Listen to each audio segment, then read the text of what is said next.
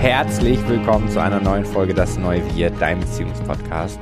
Wir freuen uns sehr, dass du heute wieder mit dabei bist. Wenn du vorher schon eine Folge gehört hast, umso mehr, denn das war immer unsere Absicht, dich damit zu erreichen, mit diesen ganzen Stunden an Gesprächen, die Tanja und ich hatten, an Streits, die wir aufgelöst haben, an Erkenntnissen, die wir hatten. Die Absicht damit, mehr Menschen zu erreichen, um vielleicht dem einen oder anderen die Möglichkeit geben, eine Abkürzung zu nehmen.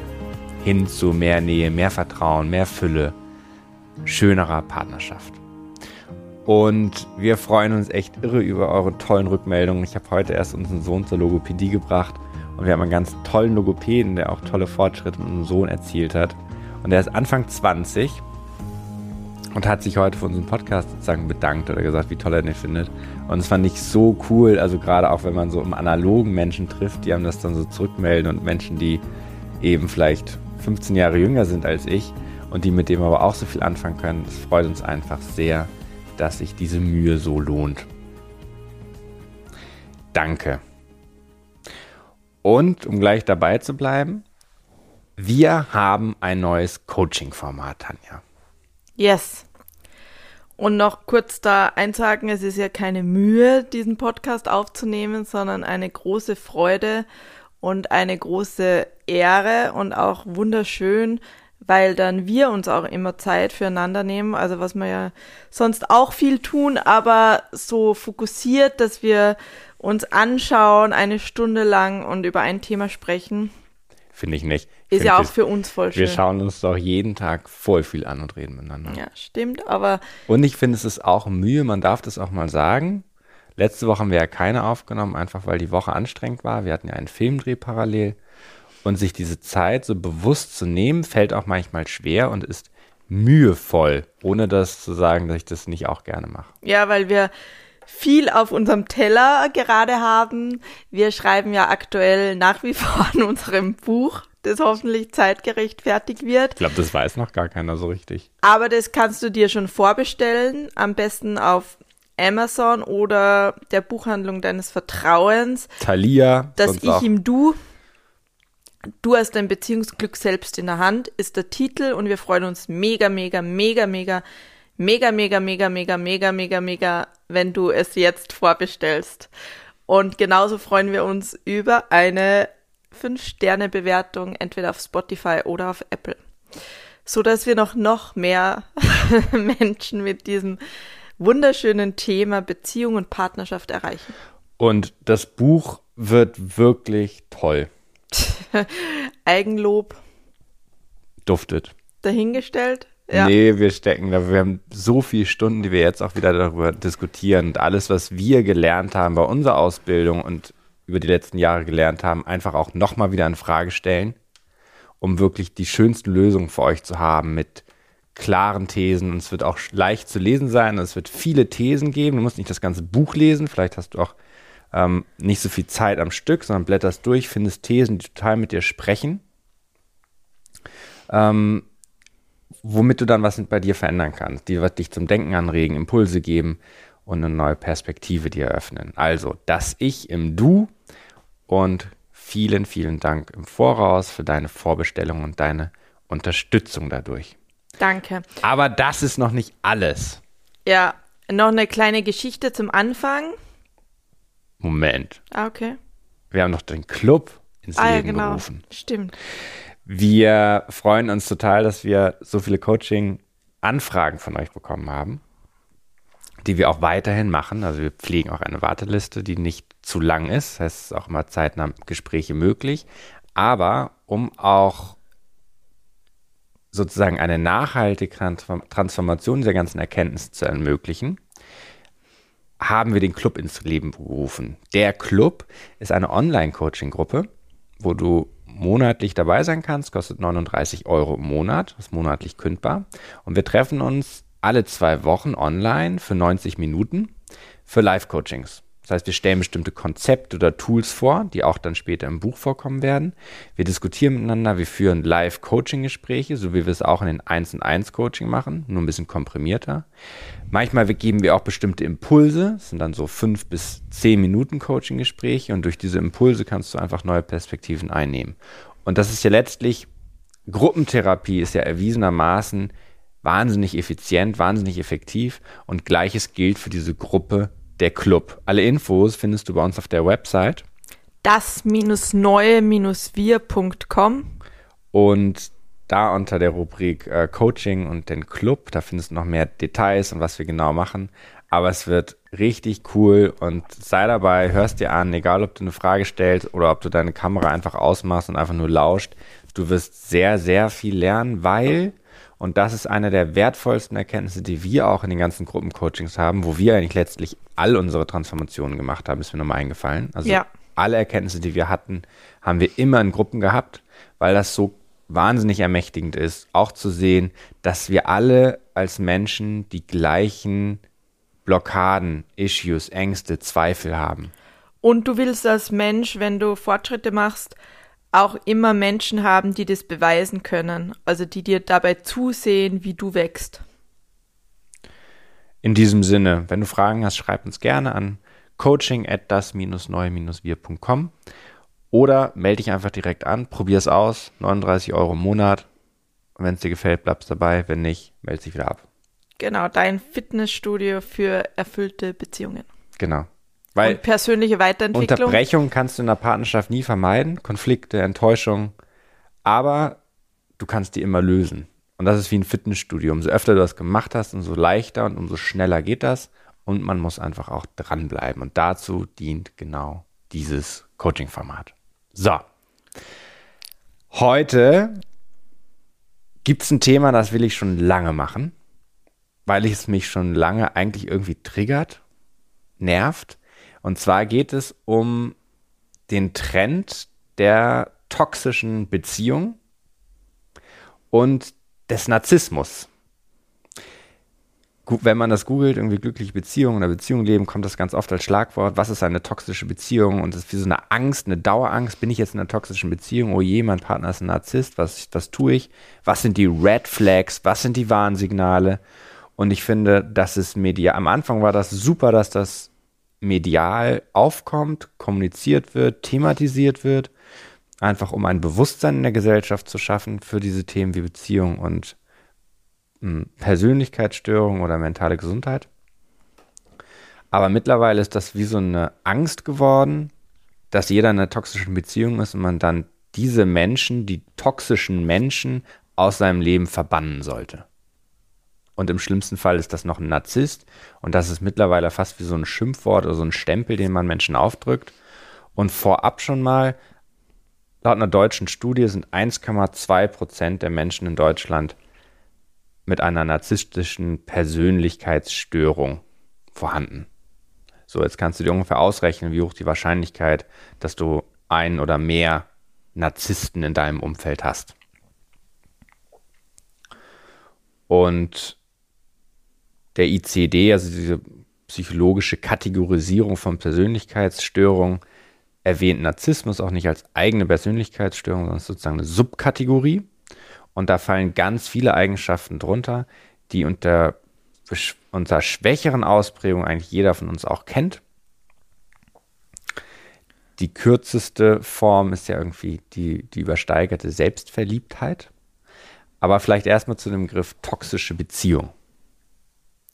Ja, ich war letztens auch in einem Café mit einem äh, Baby unterwegs und dann saßen neben mir zwei jüngere Frauen und unterhielten sich so. Also ich hörte ja eigentlich nicht hin, aber es war nicht zu überhören. Wir saßen ziemlich nah beieinander und die unterhielten sich über irgendwie eine vergangene Beziehung und ähm, dass die eine jetzt Schluss gemacht hat, weil eben er so ein Narzisst ist und die ganze Beziehung letztendlich toxisch war. Also sie hat ihn innerhalb von einer Minute all diese Schlagwörter hat ähm, genannt und es wird ja wie so fast schon inflationär jetzt verwendet, dass alle Beziehungsprobleme über den Kamm geschert werden weil es eine toxische Beziehung ist und äh, dass man sich von XY trennen muss oder soll, wird von Freunden dann auch oft geraten schnell, weil er oder sie so narzisstisch ist.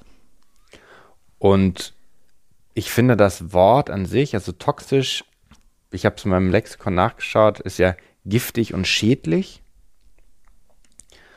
Und das würden wir ja im Coaching nie benutzen. Du würdest nie sagen, das ist schädlich, es sei denn, es handelt sich wirklich um körperliche Gewalt, häusliche Gewalt, die einfach auch. Ja, oder auch psychische Gewalt natürlich. Unterdrückung, emotionale Unterdrückung, die Form von, das ist ja alles wirklich Gewalt, die wir aber in den Coaching-Gesprächen, die wir führen, ich hatte nicht ein einziges Mal derartige Ausdrücke von Gewalt in einer Beziehung. Also jeder, der hier zuhört bei dem Podcast, ist mit höchster Wahrscheinlichkeit nicht in einer derart schädlichen Beziehung, sondern es geht hier vielmehr um Konflikte, wo man dem anderen vorwirft, er ist unempathisch oder er ist egoistisch oder verständnislos oder so. Aber es geht ja nicht um diese Form von schädlicher Gewalt, die aber mit dem Begriff toxisch, finde ich, eigentlich suggeriert wird. Und selbst und gerade für die, die dann aber in einer to wirklich toxischen Beziehung sind und einer schädlichen Beziehung und mit einem Psychopathen zusammen.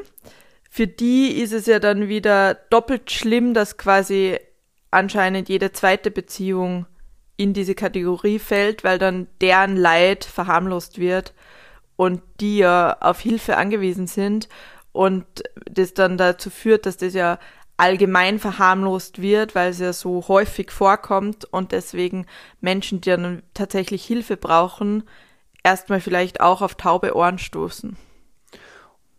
Und das gleiche ja für Narzissten. Also wenn du den, das Wort Narzisst inflationär benutzt, diskriminierst du letztlich den Narzissten, der tatsächlich pathologisch krank ist, ja genauso damit, weil die Krankheit ja komplett verwässert wird, dann ist ja jeder Narzisst und der, der eigentlich tatsächlich darunter leidet, wird ja letztlich auch diffamiert.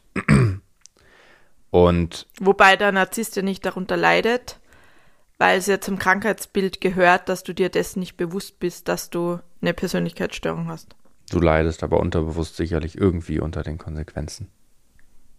Aber ja, klar, ist die Frage, kann ein Narzisst lieben, kann er leiden? Ja, auf jeden Fall. Und ja, auf jeden Fall ist eine Frage. Ja, ist eine berechtigte, wichtige Frage, zu der Warum wir auch gleich triggert noch kommen. es dich so? Weil mein Vater, das, ich bin ja, ich weiß gar nicht, wie ich das formulieren soll. Meine Mutter ja bei einem Psychiater war. Auf, und auf dieser Basis des Gespräches der Psychiater meinen Vater als pathologischen Narzissten diagnostiziert hat und ich auch sagen muss, da war ja auch Gewalt im Spiel. Unterschiedliche Formen der Gewalt. Und ich würde auch sagen, ja, war er, ohne es aber mit Sicherheit sagen zu können, weil ich einfach wirklich die Beschreibung, was ein Narzisst ist, super diffus teilweise finde und mehrdeutig. Es ist eben keine exakte Wissenschaft, sondern es ist immer so viel Raum für Interpretation und ich kann bei meinem Vater tatsächlich beide Standpunkte einnehmen. Sicherlich ist er, um bei diesem Trendbegriff zu bleiben, narzisstischer als viele andere, die im Mainstream narzisstisch benannt werden. Also ich kenne dieses, das Problem hat mich auch selber betroffen.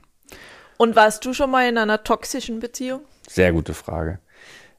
Ähm, ich kann mit dem Begriff tatsächlich nicht so viel anfangen, weil den Begriff, den wir auch immer benutzen, ist einfach funktional ist eine Beziehung funktional oder nicht? Wir denken ja nicht in richtig oder falsch, wir denken auch nicht in gut oder schlecht, wir denken eben nicht in toxisch oder nicht toxisch, sondern wir denken ja immer in den Coaching-Gesprächen, die wir auch führen, funktioniert das, was ist, für das, was du haben willst.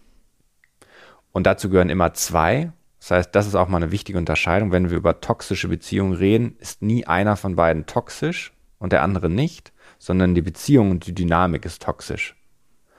Und ich habe mir da überlegt, eigentlich ein Beispiel aus der Chemie funktioniert ja ganz gut.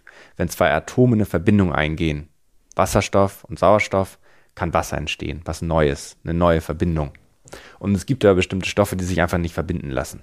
Da würde ich auch nicht sagen, die sind toxisch, aber die können sich nicht verbinden. aber Zweck, wenn einer Neues von beiden krank ist, dann ist schon einer toxisch. Dann ist der krank. genau. Und Also dann ist die giftig. Partnerschaft an sich wieder toxisch oder dysfunktional, wenn du ähm, Erfüllung leben willst.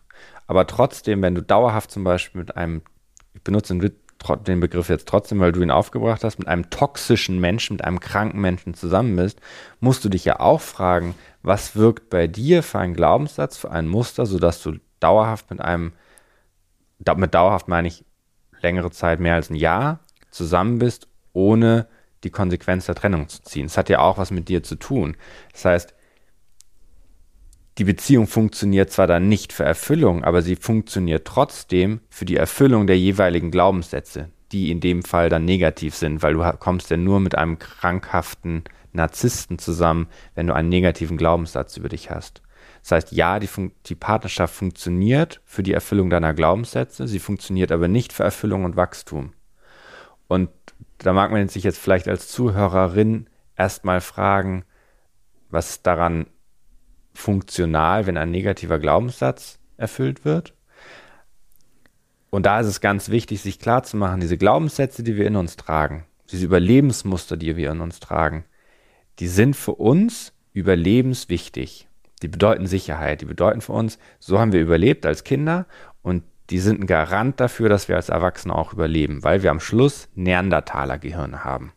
Das ist für uns erstmal ein Riesenerfolg, für unser Unterbewusstsein, zu überleben. Genau, und bis jetzt will die Evolution nicht, dass du besonders glücklich bist, sondern sie will einfach nur, dass du überlebst. Ja, sei es mit Wobei sich das vielleicht auch zunehmend ändert, wenn man merkt, wie schlimm psychische Krankheiten und psychisches Leiden für den Menschen sind. Ja, und umso mehr wir uns diese unterbewussten Glaubenssätze ins Bewusstsein holen, genau durch, durch was auch immer, durch Yoga, durch Coaching, durch Psychotherapie, durch Meditation, durch Sport, was auch immer du benutzt als äh, Methode, um dir deiner selbst bewusst zu werden, hilft dir eben auch genau über so eine Beziehung im Klaren zu sein. Wozu dient diese Beziehung? Dient sie dem Wachstum oder dient sie dem Überleben? So, das heißt, in jeder toxischen Beziehung gibt es eben zwei Partner, die diese toxische Beziehung trotzdem am Laufen halten. Und es kann sein, dass beide gesund sind, aber die Dynamik ungesund oder unfunktional für Erfüllung, Erfüllung und Wachstum beispielsweise ist.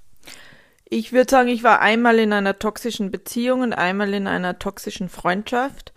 Und beide Male, würde ich sagen, war der andere kränker. und, ähm, und mein Gewinn davon war aber, dass ich wusste, wie ich mich zu verhalten habe, damit ähm, derjenige nicht geht. Also ja, der Gewinn von einem, also mit einem Narzissten zusammen zu sein ähm, oder befreundet zu sein, ist ja, dass du genau weißt, okay, wenn du dich klein machst und angekrochen kommst und dich entschuldigst zum Beispiel, dass derjenige dann nicht geht und deswegen bist du in der unterwürfigeren, also nach außen hin unterwürfigeren Position trotzdem wieder der, der die Beziehung kontrolliert. Die Erkenntnis war für mich so ein krasser Gamechanger. Weil man denkt ja immer, der Narzisst hat die Kontrolle über die Partnerschaft. Genau. Aber der will ja eigentlich nur abhängige Menschen in seiner Umgebung haben, die ihn lieben und aufschauen und keine Ahnung was. Und wenn der, der andere Part quasi das erfüllt, dann wird der nie gehen. Weil er diese Selbstbestätigung von außen, von dem Menschen dann bekommt. Genau, und der geht erst, also der geht nie, sondern nur du kannst gehen. Du Weil- kannst sagen, hier jetzt nicht weiter, meine Tür ist zu, ich brauche und will dich nicht mehr in meiner Nähe haben und dann muss man ja tatsächlich den Kontakt auf allen Ebenen beenden. Das heißt, an sich ist es leicht, eine Beziehung mit einem Narzissten zu führen. Leicht in dem Sinn, dass man genau weiß, was man tun muss. Nämlich sich ständig für alles entschuldigen, wo der Narzisst sagt, das ist irgendwie dein Fehler. Aber auch wieder nicht leicht, weil das kommt ja auch woher, dass man so handelt oder sich zu so einem Menschen hingezogen fühlt oder ähm, wen in seinen, seinem nahen Umfeld oder in, mit wem in der Beziehung sein will oder in einer Freundschaft sein will, der so tickt, weil dann deine eigene Verlustangst zum Beispiel mega hoch ist und indem du kontrollieren kannst, dass derjenige nicht geht, die Verlustangst unbegründet wird. Und weil du gerade gesagt hast, du warst schon mal in einer toxischen Freundschaft und in einer toxischen Beziehung, würdest du aber sagen, dass du, während du in dieser Freundschaft oder Beziehung warst, die als toxisch empfunden hast? Nee. Nee. Also doch immer mal wieder in Streitphasen, also während eines Streits oder Aber wozu warst immer mal wieder kurz, dass einem das bewusst wird, auf jeden Fall. Und dann war aber zu gehen, also früher zu gehen und das äh, zu beenden, wäre schlimmer gewesen, wie darin zu bleiben. War es also toxisch? Wenn es schlimmer gewesen wäre, es zu beenden als zu bleiben, war dann die Beziehung toxisch? Naja, rückblickend, rückblickend schon, weil es ja dann nach der Beendigung noch sehr lange gedauert hat, bis ich darüber hinweg war und das verarbeitet habe. Ja, aber wenn du sagst, dass das Bleiben oder dass das die Freundschaft früher beenden wäre schlimmer gewesen als zu bleiben. Heißt ja, der größere Schaden wäre durch die Trennung, durch die frühere Trennung entstanden. Das heißt, es ist ja genau das Gegenteil von toxisch. Toxisch ist ja der größtmögliche Schaden. Der größtmögliche Schaden wäre aber die Trennung der Freundschaft gewesen. Was war nämlich an dieser tox vermeintlich toxischen Freundschaft wichtig für dich? Was hat sie dir gegeben? Sicherheit. Ja. Wozu war diese Sicherheit erforderlich? Na, das war ja auch nach den ähm, Toden meiner Eltern, wollte ich halt so eine enge Freundschaft haben, wo ich mir absolut sicher sein konnte, dass die bestehen bleibt und dass ich genau wusste, was ich zu tun habe, damit sie bestehen bleibt. Und was war in dieser Sicherheit möglich? Während du mit dieser, während du in dieser Freundschaft warst, die dir eine gewisse Form von Sicherheit gegeben hat, was konntest du durch diese Sicherheit wieder erschaffen? Ihr wird kein Coaching-Gespräch bei dir gebucht. Nee, ich weiß. Aber ich, wir haben ja das Gleiche. Wir waren in der gleichen Freundschaft und ich habe das aber für mich beschlossen, dass ich diese Freundschaft nicht mehr als toxisch rückblickend bewerten will, sondern also man kann sich da auf unterschiedliche Standpunkte stellen, dass die schädlich war, dass die einen klein gehalten hat und so weiter. Aber ich kann mich auch auf den Standpunkt stellen, sie hat mir eine größtmögliche Sicherheit geboten, weil ich diesen Menschen nicht verlieren, wusste, ich werde ihn nicht verlieren, solange ich mich an diese Regeln halte. Das war sicher. Und durch diese Sicherheit konnte ich Partnerschaft erschaffen, konnte Kinder haben, weil ich diese Sicherheit habe ich irgendwie gebraucht. Nach Trennung der Eltern, nach keinem Kontakt, bei dir nach den Toten der Eltern. Das war irgendwie eine Form von Sicherheit, die wir irgendwie gebraucht haben. Anderen Menschen außerhalb unserer Partnerschaft, der für uns irgendwie da ist, der bleibt, der sicher ist. Und es hat genau, ja funktioniert. Du stehst ja immer dort, wo du stehst und nur dann entwickelst dich weiter und dann schaust du zurück und denkst, oh Gott, was habe ich mir da eigentlich eingeladen und gemacht und so weiter. Weil man jetzt Und vertraut. entwertest die Vergangenheit, aber das hält dich ja auch wieder gefangen, weil dann bist du noch immer emotional gefangen. Und wenn man über, genau, dann hältst du dich gefangen, solange du dem nicht vergeben kannst oder das irgendwie anders. Ich Oder glaube, es heißt, dir vergibst, dass du das, äh, dich auf den Partner eingelassen hast, solange bist du gefangen. Und ist ja immer die Frage, wenn man nicht über toxisch, nicht toxisch redet, hat es funktioniert? Und da würde ich eben auch bei dieser Freundschaft sagen, ja, es hat funktioniert, wenn ich heute mein Leben anschaue, wo ich stehe, wo ich sowohl beruflich als auch partnerschaftlich, familiär, freundschaftlich stehe, hat die funktioniert.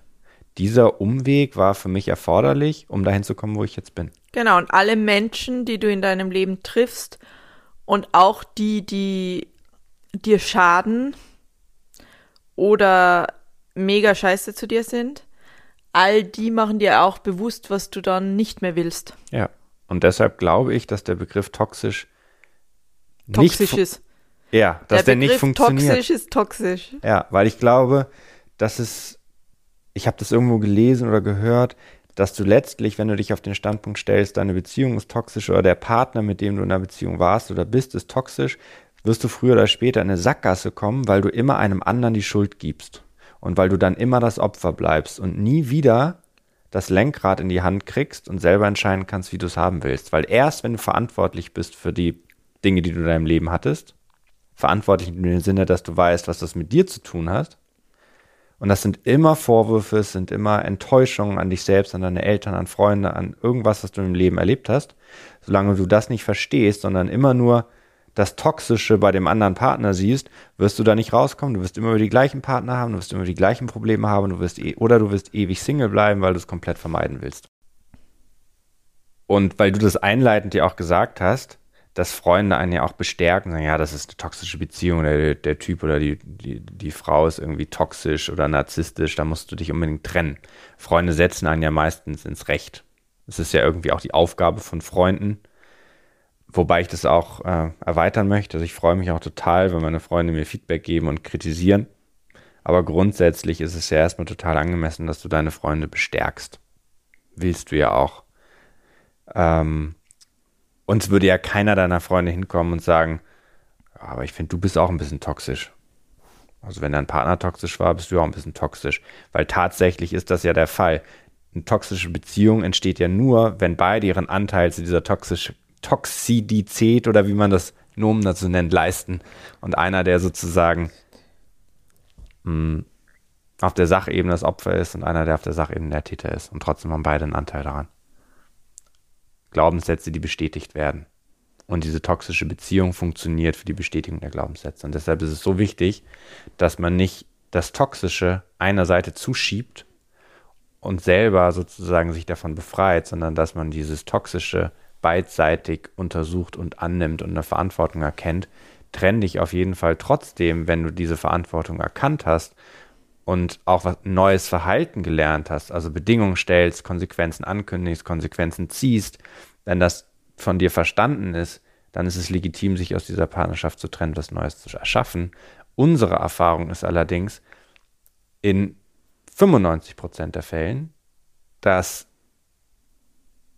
auch eine gesunde Partnerschaft toxische Elemente enthält und dass es immer wieder darum geht, dass beide die Verantwortung erkennen, um diese toxischen Elemente aufzulösen. Ich habe aus Witz mal vorher, bevor wir die, Folge aufgenommen haben, einen Test gemacht.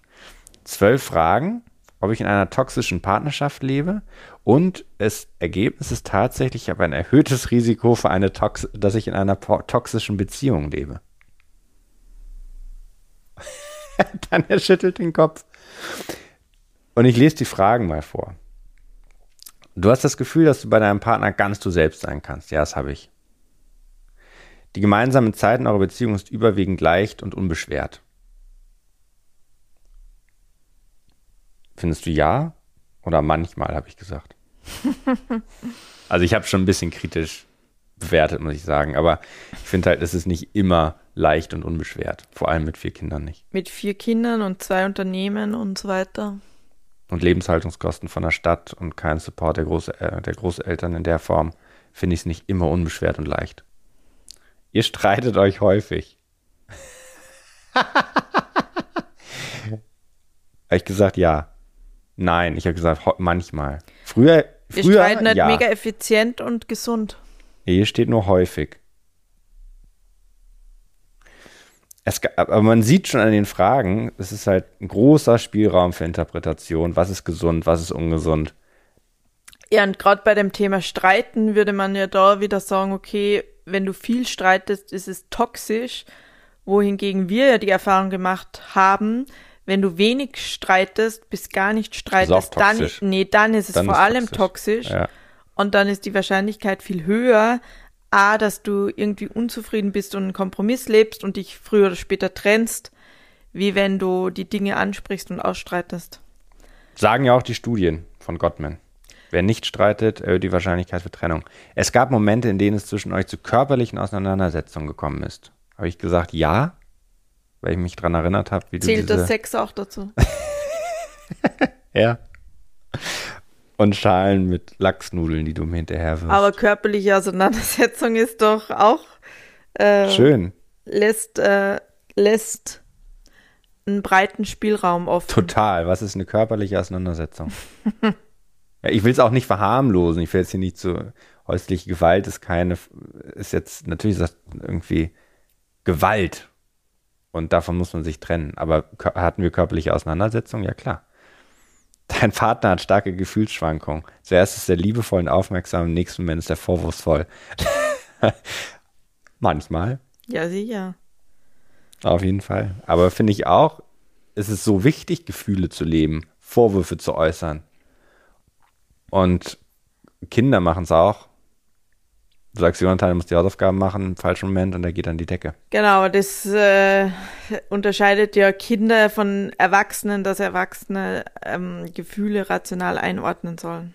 Ist aber auch nicht von Vorteil oft, weil eigentlich ist es ja wichtig, Gefühle zu leben, zu streiten, Wut in einem Streit rauszulassen, auch mal sauer, auch gerade den anderen mal zu ignorieren. Ja, Mach ich grad, auch. Wenn gerade du einen Vorwurf der hast, ist das Partner so. triggert halt so immens dein inneres Schattenkind, so wie es die Stahl ja auch so toll beschreibt. Und ein kleines Schattenkind, was auf ein anderes kleines Schattenkind trifft, ähm, da fliegen einfach dann irrational, emotional die Fetzen. Und in diesem Sinne ist dann ja eigentlich irgendwie jede erfüllende und Partnerschaft, in der beide wachsen, hat auch Momente von toxischem im Sinne von dysfunktionalen oder Sachen, die einem triggern, weil nur dadurch kannst du wieder heilen und wachsen, indem du das erkennst, was dich irgendwie blockiert. Ja, und dir deiner größten Wunden bewusst wirst und deiner größten Verletzungen bewusst wirst durch deinen Partner und die dann wieder dank ihm und ihr heilen kannst. Ich habe noch eine gute Frage. Du fühlst dich abhängig von deinem Partner.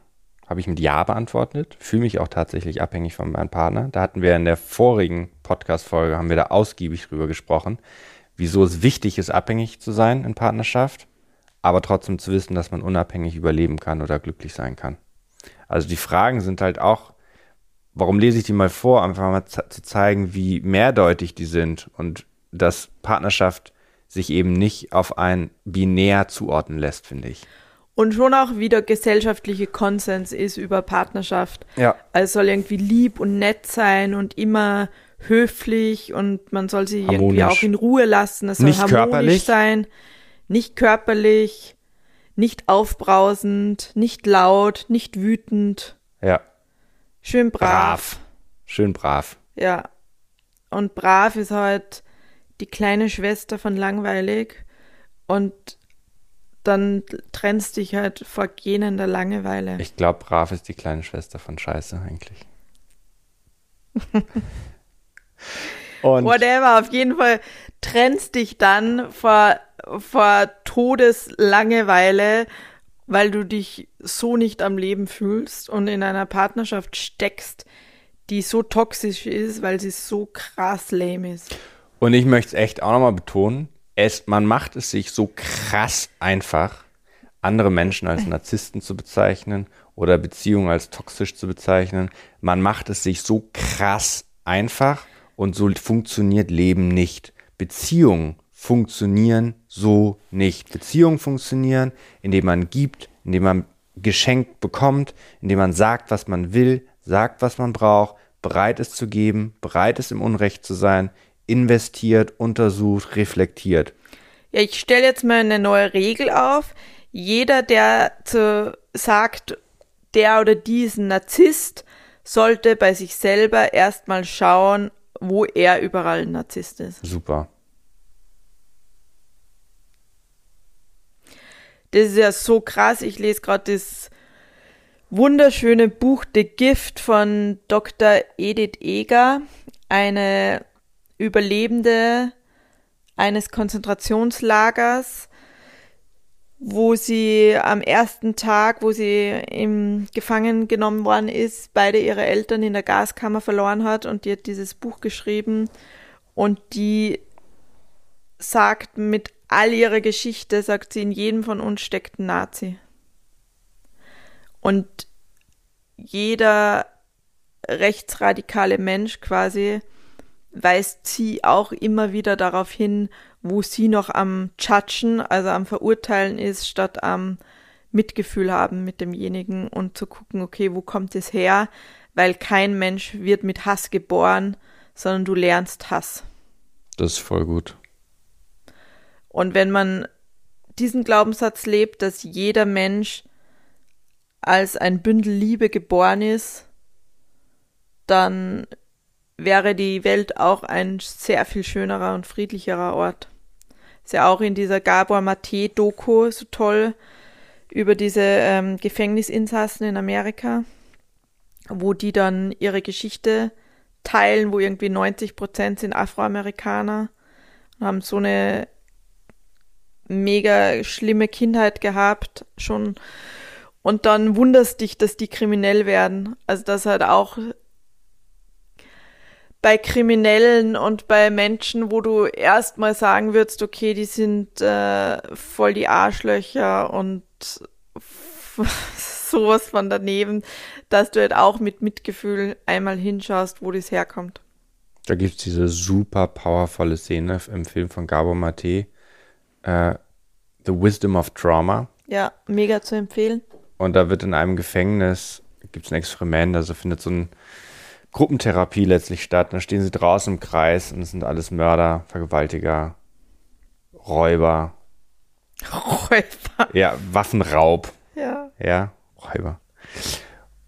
Und es sind so derartig berührende Szenen, wie diese Menschen ihrer Angst und ihren Taten sich damit konfrontieren. Ja, und zum ersten Mal in ihrem Leben eine Frage gestellt bekommen und gehört werden. Ja. Könnte ich sofort anfangen zu weinen. Schaut den Film und denkt, es ist wirklich äh, berührend. Und genau, wieder Rutger Bregmann zitiert, wir Menschen sind im Grunde gut. Auch wenn wir genug Beweise sammeln können, dass wir es nicht sind. Es gilt immer, immer zu unterscheiden. Wir schauen, das, was wir sehen und wie wir die Welt wahrnehmen, ist keine Wahrheit. Es ist nur eine Wahrheit. Und so wie du das Verhalten eines Menschen interpretierst, er sei ein Narzisst, so gibt es auch eben andere Wahrheiten darüber. Und ich lese gerade nochmal das äh, Buch von Byron Katie, Was Liebe ist. Oder Liebe, was ist, glaube ich, heißt Und sie ist ja, sie hat eine Methode entwickelt, indem du, wenn du Vorwürfe an andere Menschen hast, Mach mal ein Beispiel. Du bist unemotional. Du öffnest dich nicht. Du zeigst mir nicht deine Gefühle. Dass, indem du den Vorwurf negierst, dass das einen riesen Raum für Erkenntnis ermöglicht und eine Wahrheit offenbart, die auch Berechtigung hat. Heißt, ich möchte gerne, dass meine Frau sich emotional öffnet Sie kommt immer von der Arbeit nach Hause, redet nichts, teilt sich nicht mit. Und ich möchte das so gerne, habe gekocht, habe alles gegeben und frag und kriege keine Antworten und so und ziehe mich dann zurück und bin es einfach traurig.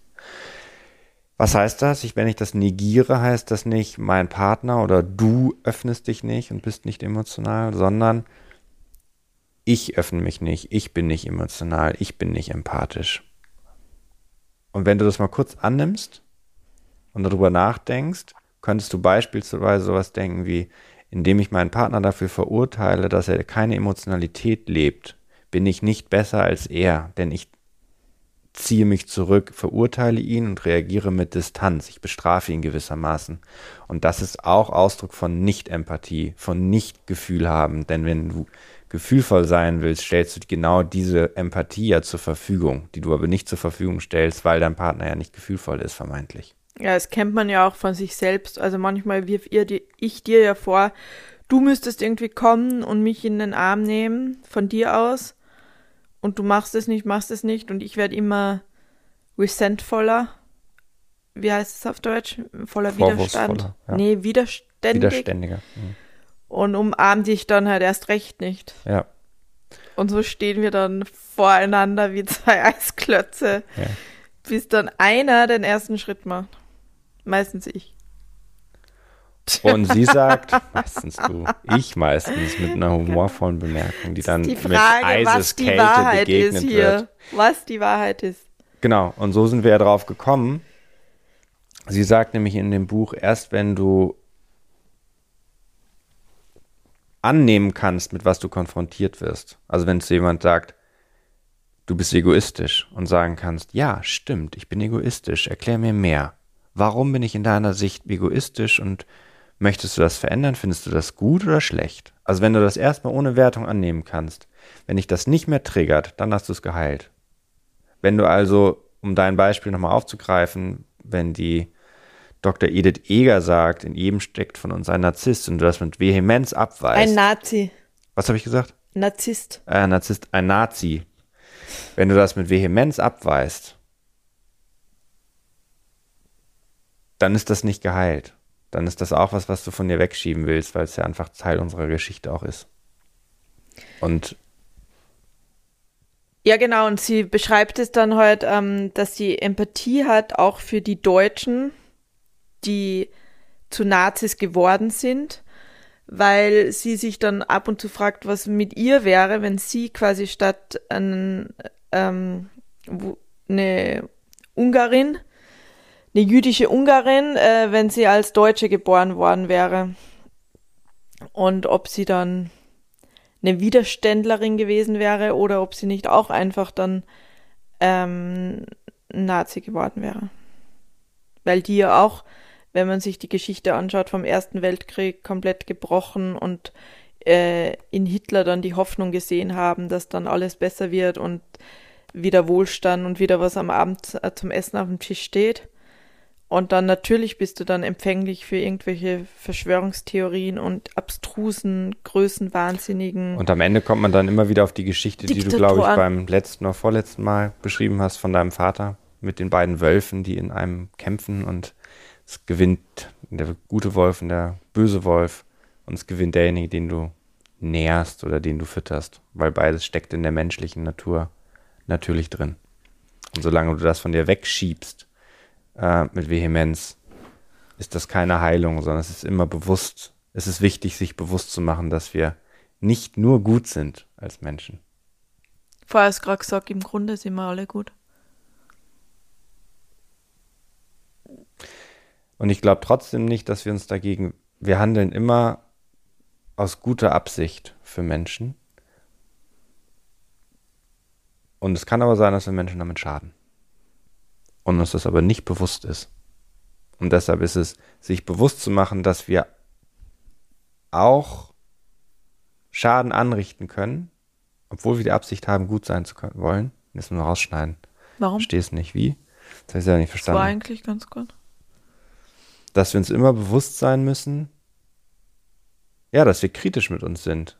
Dass nicht, dass wir keine, wie soll man das denn sagen, dass wir keine perfekten Gutmenschen sind, sondern dass wir so wie jeder das kennt, dass er irgendwie Opfer von irgendwas ist, von einer Enttäuschung, wo man irgendwie. Genau, die Polarität des Lebens wir in uns tragen. Jeder trägt Licht und Dunkel in sich. Danke, Tanja. Exakt.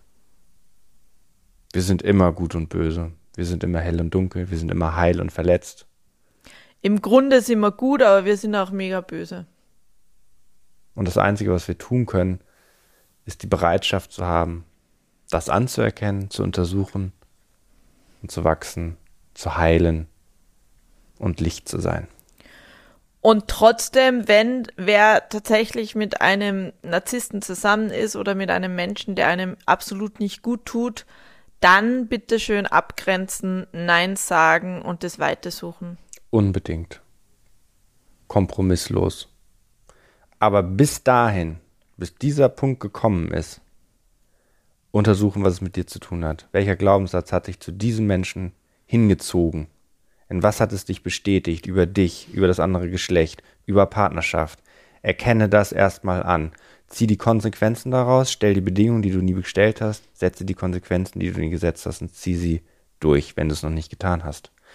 Und warum mir aber diese Folge so wichtig war, ist, weil ich finde, dass dieses dieses Thema toxische Beziehung zu einer totalen Spaltung auch in der Gesellschaft führt und totaler Distanz, weil man irgendwie Menschen unterstellt, die seien toxisch oder Menschen unterstellt, die seien Narzissten und sich dann gar nicht mehr so 100% darauf einlässt, sondern es ist dann irgendwie immer sicherer, wenn man für sich bleibt. Und das möchte ich eigentlich mit dieser Folge wirklich nochmal entkräften und möchte wirklich sagen, jeder Mensch ist verletzt. Wir haben alle einen verletzten Anteil in uns, der uns zu irrationalen Handlungen führt die andere als schädlich interpretieren. Aber eigentlich sind wir alle verletzte kleine Kinder in uns irgendwie. die wir erkennen müssen.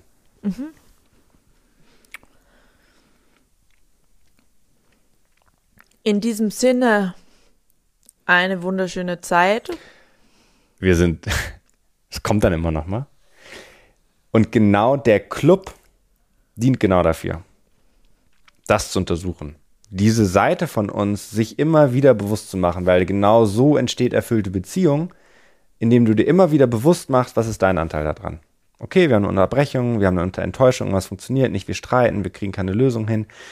Kommt in den Club, meldet euch an für vier Wochen oder für wie lange ihr wollt, bleibt einfach dabei als Fitnessstudio und untersucht das. Guckt einfach immer wieder, was hatten wir für Breaks oder hört anderen zu, die ihre Breaks da irgendwie auflösen und lernt jedes Mal was dazu und es geht jedes Mal schneller. Und wir philosophieren einfach auch eine Runde. Auf jeden Fall. Wir werden immer bestimmte Unterscheidungen mitbringen oder Konzepte, Tools, Werkzeuge, wie wir erfüllte Partnerschaft erschaffen. Und ein erfülltes Leben allgemein. Und wir machen uns eine schöne Zeit. Es ist wie, als würden wir hier im Wohnzimmer alle auf einem Haufen sitzen. Genau, im Clubhaus. Genau. Und so habe ich ja zum Coaching gefunden über das Philosophieren. Das hat mich einfach wahnsinnig interessiert. Und wenn das eine Motivation ist für dich, mit in die Gruppe zu kommen, dann ist es auch super. Philosophisches Interesse.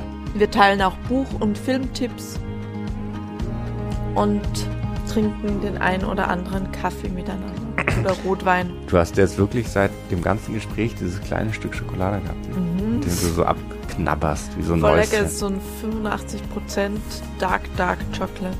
Du bist voll der Das ist Intensiv. eigentlich gar keine Süßigkeit mehr, sondern irgendwie, Toxisch. ja, so ein richtig kleiner Toxisches Stück Schoko. Furz.